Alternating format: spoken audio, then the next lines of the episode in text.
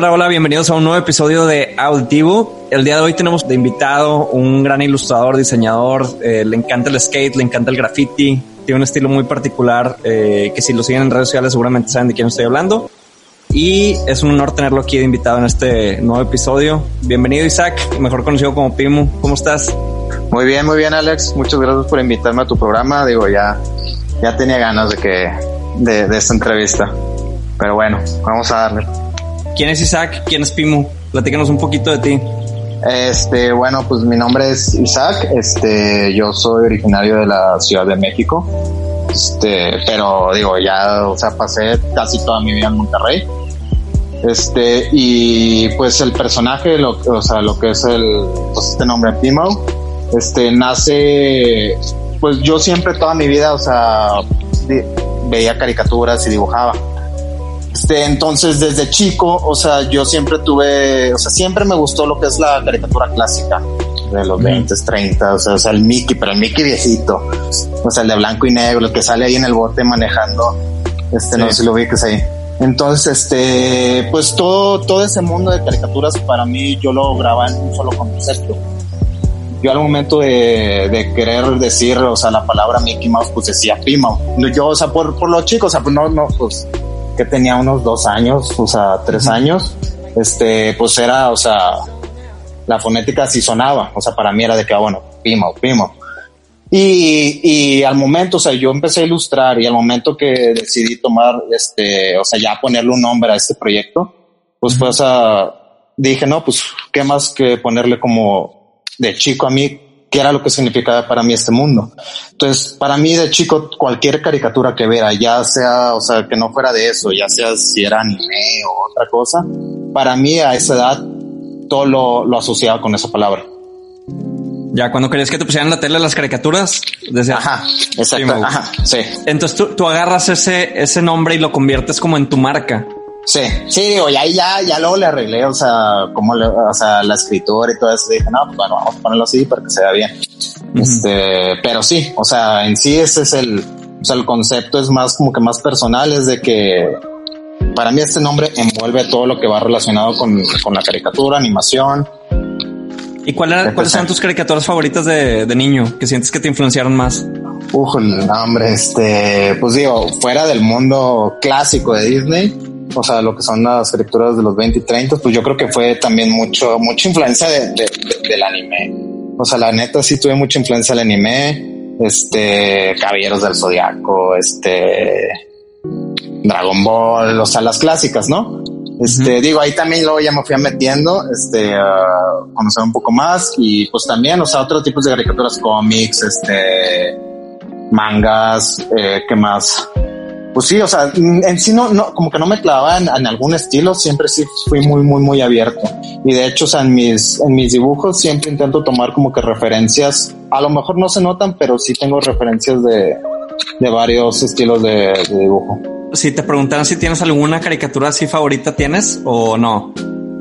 Híjole, pues mira, de las que más veía, o sea, yo me acuerdo muy bien, creo que una de las que más veía, o sea, Caballeros del Zodiaco, y también veía, me, me encantaba ver Beetlejuice, o sea, en sí la película y el concepto del personaje creo que se me hacía bien interesante y era un personaje que quedó muy marcado en mí en mi infancia. Entonces, este, ya fuera de eso, de que Animaniacs y todo eso, o sea, creo que lo interesante de esas caricaturas, lo que me gustaba era que, ¿cómo?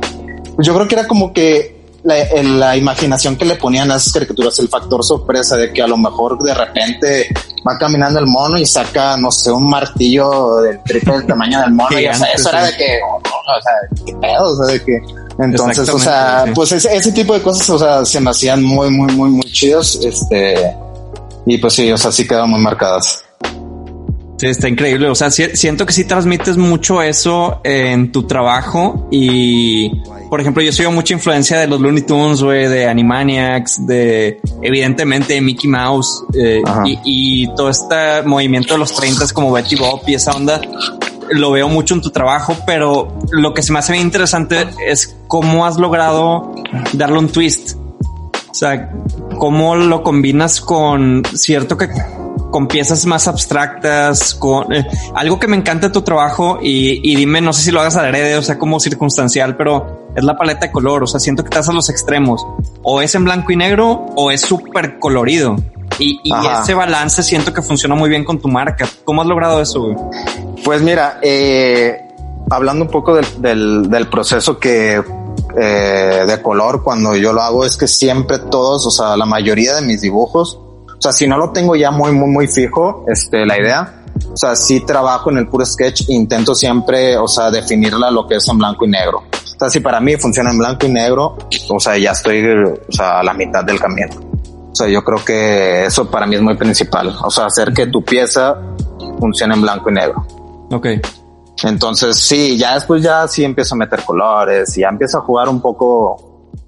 O sea, siempre y, y casi siempre mantengo mi paleta muy, muy reducida. O sea, no intento, yo que a lo mucho yo puedo meter cuatro colores, cinco, pero no más de eso ya no. O sea, y como que siempre te das por una paleta que ya tienes como con preferencia, ¿no? O sea, es muy común que uses a lo mejor el naranja, el verde, amarillo. Híjole, pues no sé, o sea, digo, a veces, o sea, sí digo que híjole, no me quiero clavar una paleta de colores, una paleta de colores. Y no sé, o sea, digo, he intentado variarlo, digo, en, mis últimas ilustraciones, pues he intentado usar colores que, que no estoy acostumbrado a usar, o sea, porque digo, casi siempre, o sea, ahorita la mente se viene que siempre uso azul, rosa, este, amarillo, pero pues digo, en la última que subí usé rojo, o sea, rojo casi nunca lo uso.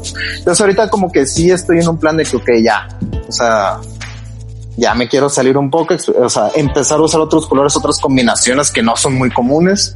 Digo, más que nada, experimentar. Perdón, no, no, yo te iba a decir que también siento que el tener como definidos de que, güey, sabes que uso nomás estos cuatro colores, como que también lo ha vuelto parte de tu marca. Pues no sé, o sea, digo, de cajón, o sea, para mí tiene que impactar mucho lo que es el negro, o sea, lo que son las sombras.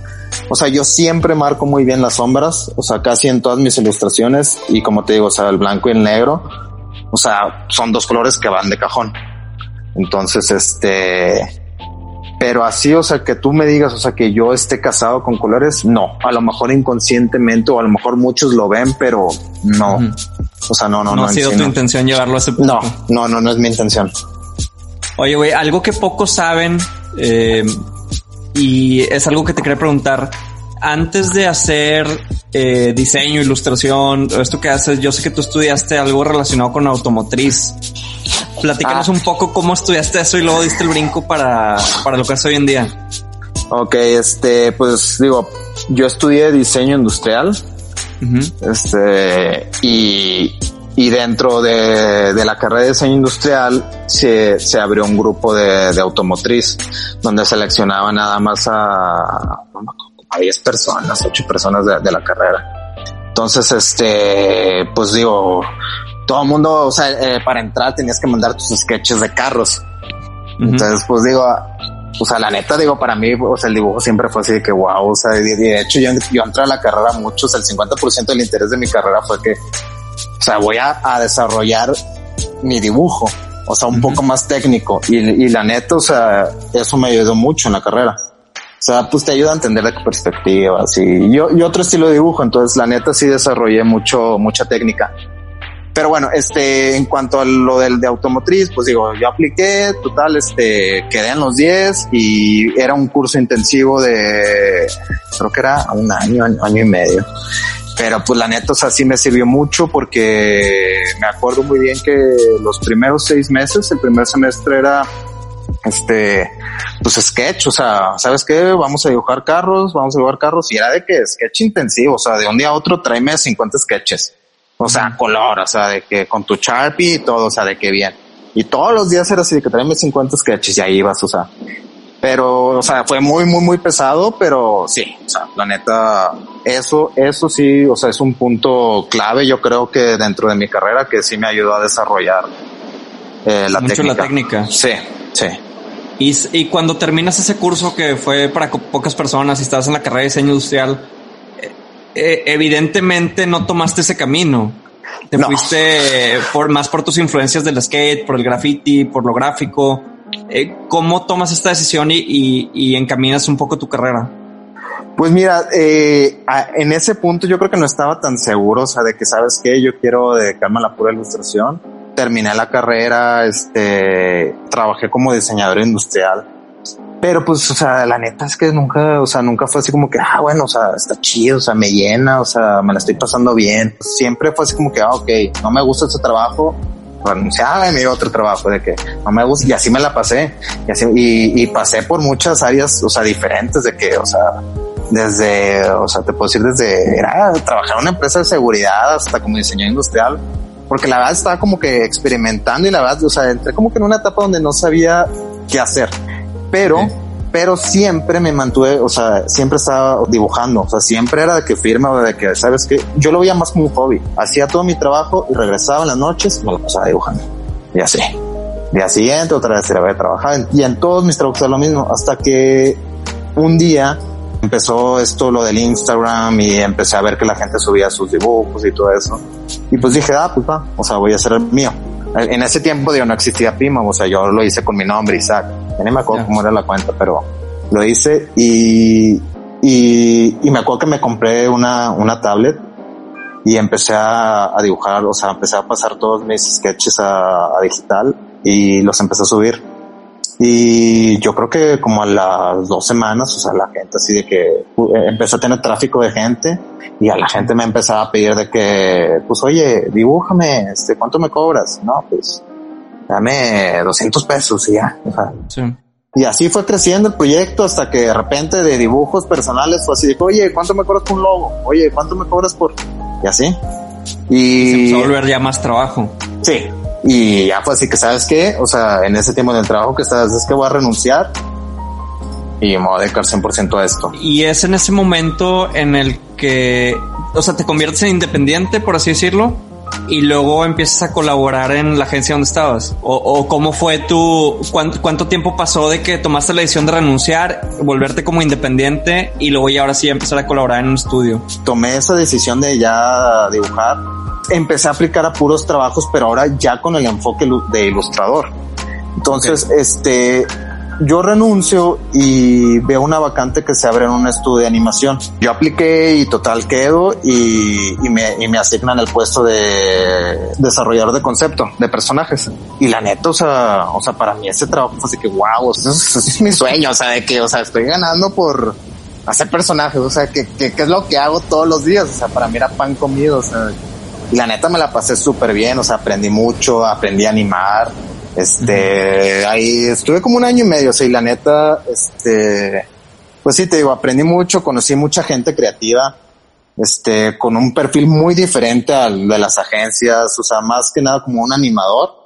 Ajá. Eso yo creo que también es un punto muy crítico en mi carrera que me ayudó mucho a desarrollar y a soltarme más en cuanto yo como ilustrador. Okay. Confiar como que más en, en mí.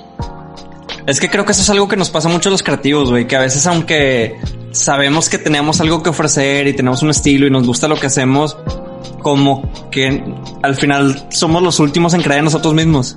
Sí. O sea, como que decimos, ¿a quién le va a interesar lo que hago? Si subo este dibujo, o sea, ¿quién me lo va a comprar? O sea, a nadie le importa, ¿sabes?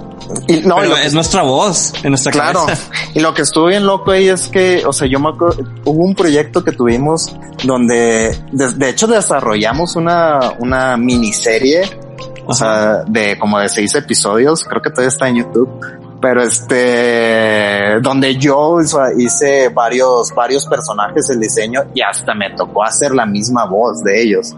Ah, qué chido. Entonces la neta, o sea, sí fue así como que wow, o sea, desde que es una idea, o sea, que pues que es totalmente tuya, o sea, es hasta tu misma voz, es, o sea, tú desarrollaste la personalidad del personaje, su apariencia y hasta su misma, o sea, su misma voz, o sea, entonces como que no sé, o sea, como que te la crees más de que, hey, pues yo sí puedo hacer algo intangible, tangible, o sea, más, más real. Uh -huh. Y la neta, o sea, digo, yo creo que eso, o sea, como te digo, o sea, eso me dio mucha confianza, o sea, esa etapa sí me, me ayudó mucho. Y ahorita que mencionas lo de que estuviste esa etapa ahí creando personajes y todo, y, y que en tu casa siempre estás bocetando y creando, y si la gente se mete a tu Instagram puede ver cómo siempre tienes personajes diferentes. Yo tengo una duda que a lo mejor está medio curiosa, pero ¿les pones nombre a tus personajes? Algunos, algunos sí, algunos no. O sea, algunos son muy, muy esporádicos de que, ah, güey, no sé, estaba viendo el asador que tengo aquí afuera y de repente le vi una cara ahí y ya. O sea, lo, lo dibujo, pero a veces a lo mejor estoy enfocado más en una idea de que, oye, quiero desarrollar un. Y ya, o sea, cuando es más elaborado, sí, sí les pongo nombre. ¿Y de qué depende?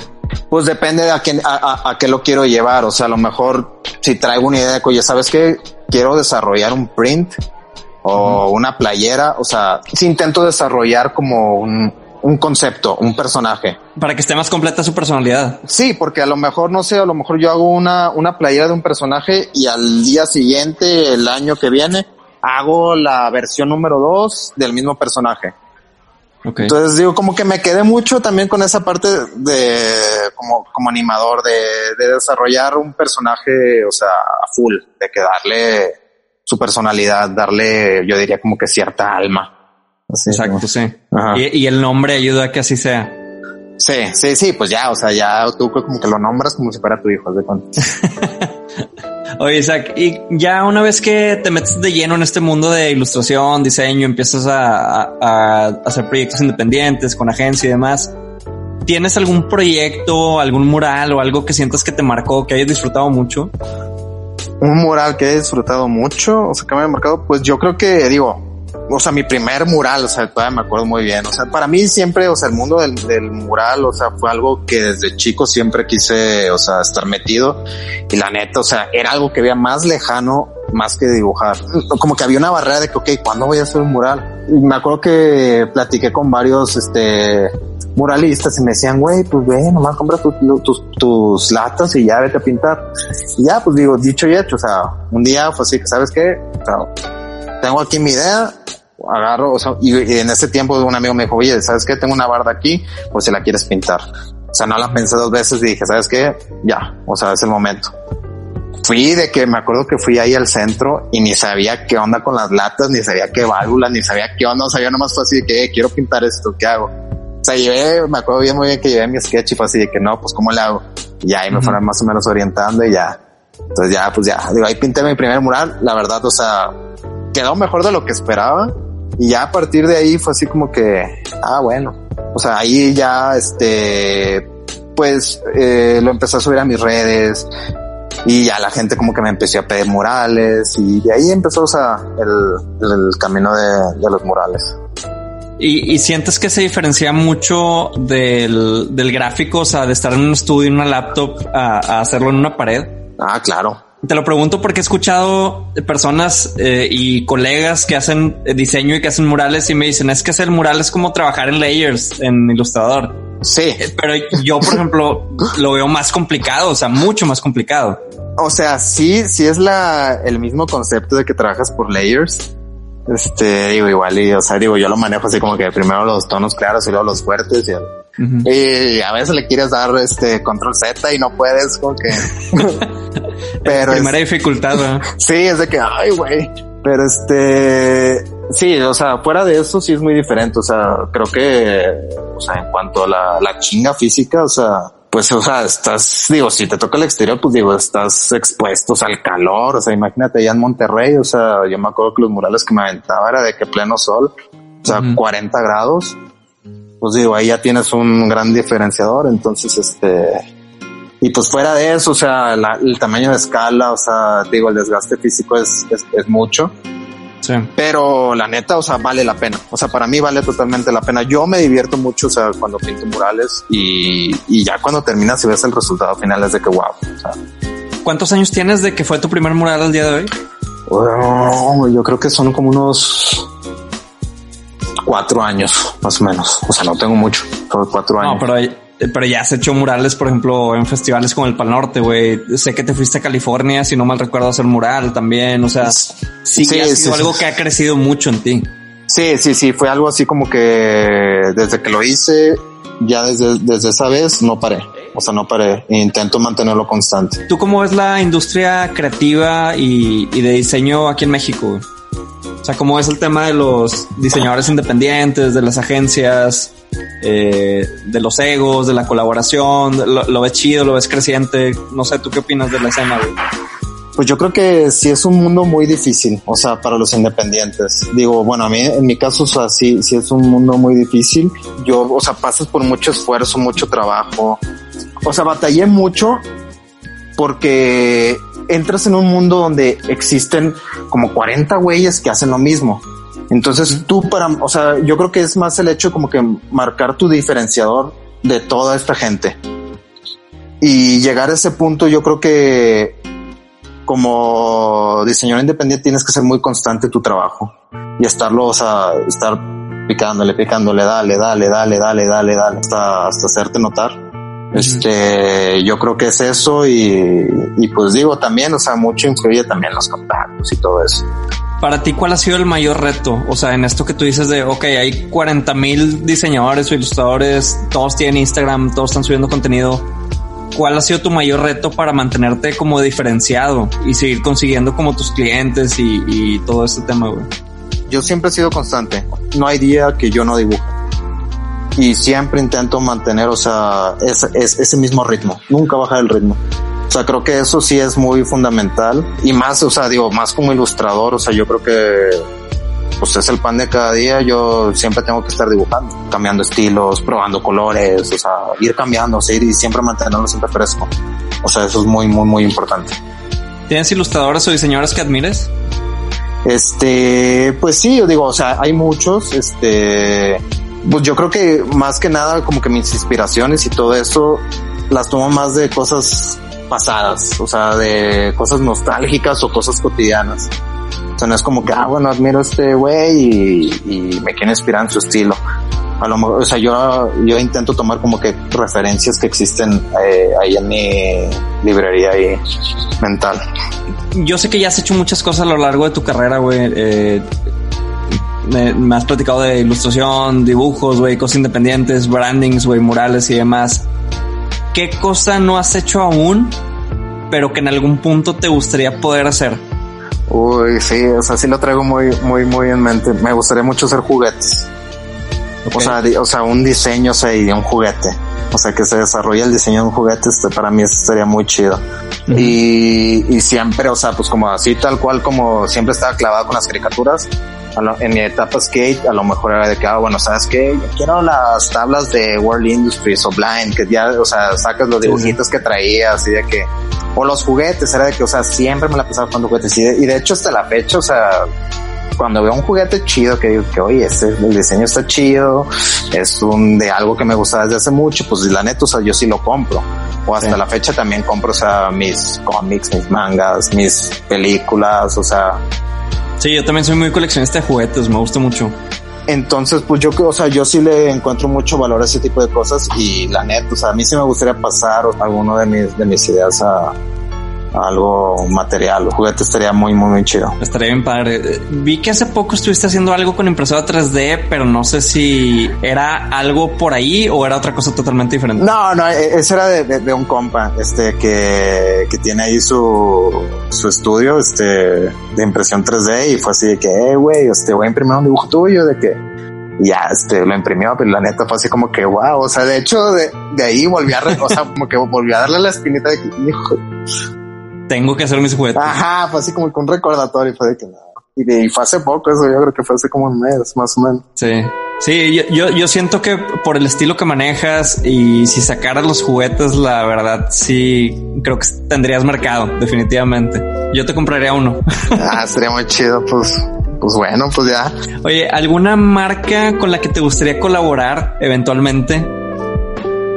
Una marca con la que me gustaría colaborar, pues, este, no sé, que sea tu sueño, que me gustaría a lo mejor hacer algo de Pimu con Adidas o con Nike o con Burger King o no sé, alguna marca que tengas como muy presente.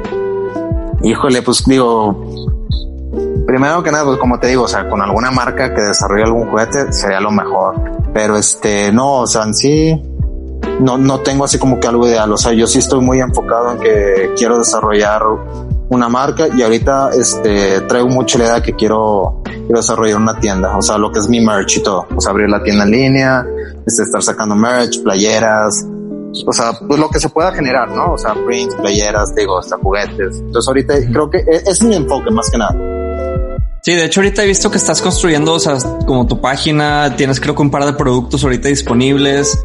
Platícanos un poquito a dónde quieres llevar todo esto. Ahorita abrí mi página y saqué dos modelos de playeras Este, y la neta, digo, he tenido, o sea, buen resultado. O sea, no, no esperaba que se vendieran tantas en tan poco tiempo.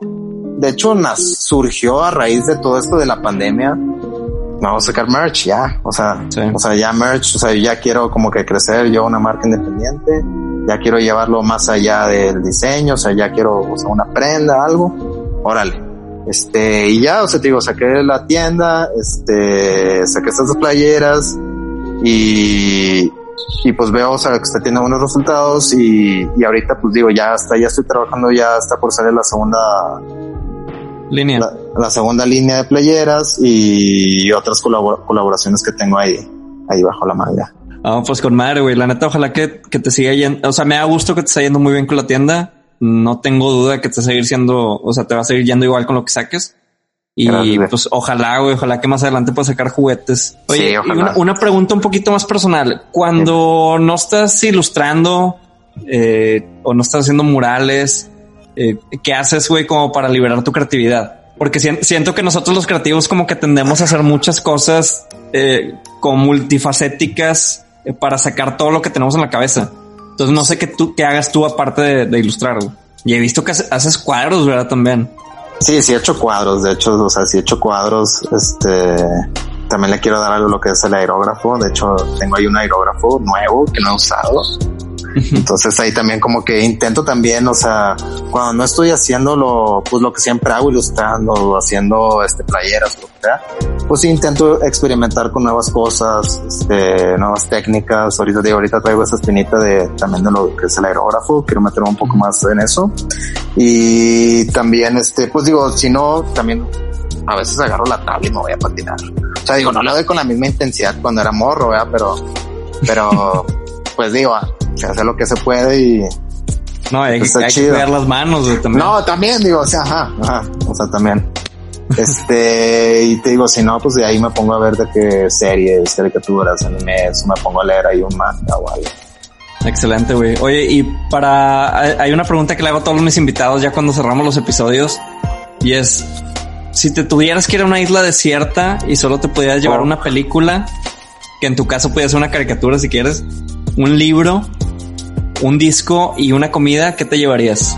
Una película, un libro y un disco. Este, a ver.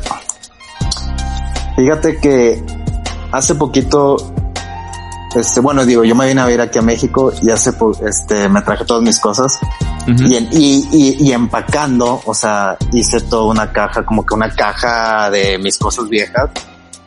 Y cuando la terminé de hacer dije, wow, o sea, de que esta caja es oro. Y creo que esa caja tiene todo eso lo que tú dices. O sea, si me pasara eso, creo que me llevaría esa caja. O sea, en cuanto a libros, o sea, creo que ahí está repleto de puros cómics de caballeros, Dragon Ball, este, Marvel, todo, o sea, todo, todo ese mundo, este, libros, o sea, yo también fui muy influenciado por la, por el género de horror, o sea, me encantaba leer cosas de horror. Entonces también tengo ahí, o sea, libros de horror, este, películas, pues también, o sea, de ese mismo género. ¿Cuál es tu Este- top? Que la podrías ver todos los días sin aburrirte. Top película, pues las que siempre veía de cuando, cuando era chico, yo creo que era siempre veía Beetlejuice, Gremlins, este, Caballeros del Zodiaco y, y ya. O sea, son las que más veía. Pero sí, esos eran top, top, top. O sea, ¿Y un disco que podrías estar poniendo todos los días sin aburrirte? fíjate que de, toda tu colección. Es- eso me los traje cuando patinaba. Yo siempre, pues digo, siempre veía videos de skates, entonces, pues ahí, ahí iba yo a bajar todas las rolas de los videos, ¿no? Y quemaba mis discos. Entonces ahí tengo como que mis discos de que skate 1, skate 2. ya. Y, y yo siempre los ponía así de que en la grabadora y me salía Las del Tony Hawk y todo Sí, o sea, metía Tony Goldfinger, Ramones, o sea, todo eso, o sea. Pues yo creo que uno de esos, o sea, con que tenga uno de esos, o sea, yo creo que sería más Yo creo que el, yo creo que el Tony Hawk 1, el que era el casete azul, tenía un super soundtrack. Ah, claro, o sea. Ese me acuerdo ese- ese muy es bien. oro, ese es oro. Entonces sí, yo creo que, o sea, que sí, sí me llevaría como que es, ese, esa caja. O sea, tiene todo lo que podría ocupar para estar en una isla toda mi vida. ¿Y una comida? Una ¿Podrías comida. todos los días? Ah, una comida, pues yo creo que sería mariscos. O sea, mi mamá es de, es de Puerto. Entonces, pues digo, crecimos siempre comiendo con, o sea, mariscos. O sea, la neta creo que sí sería mariscos, un ceviche o algo. O sea, por mí está bien. Y pues digo, Aprovechando que estás ahí en la isla. pues sí, más fácil, ¿no? No, pues excelente, güey. Te agradezco mucho tu tiempo, que hayas aceptado la invitación aquí al, al podcast. Creo que la plática estuvo bastante amena y, y pues gracias a todos los que se quedaron hasta este punto del, del episodio. No sé si quieres agregar algún mensaje final o algo. Este, no, pues muchas gracias a ti, Alex, este, por invitarme y pues digo a todos, o sea, yo les puedo decir que pues nunca quiten el dedo del renglón, o sea, si traen una idea y la quieren desarrollar, pues hay que darle, hay que darle, darle, darle hasta que pase. Excelente, güey. Pues nada, pues te agradezco mucho, Isaac, otra vez un abrazote y gracias a todos los que se quedaron hasta este punto del episodio de nueva cuenta. Nos vemos en el siguiente auditivo. Bye.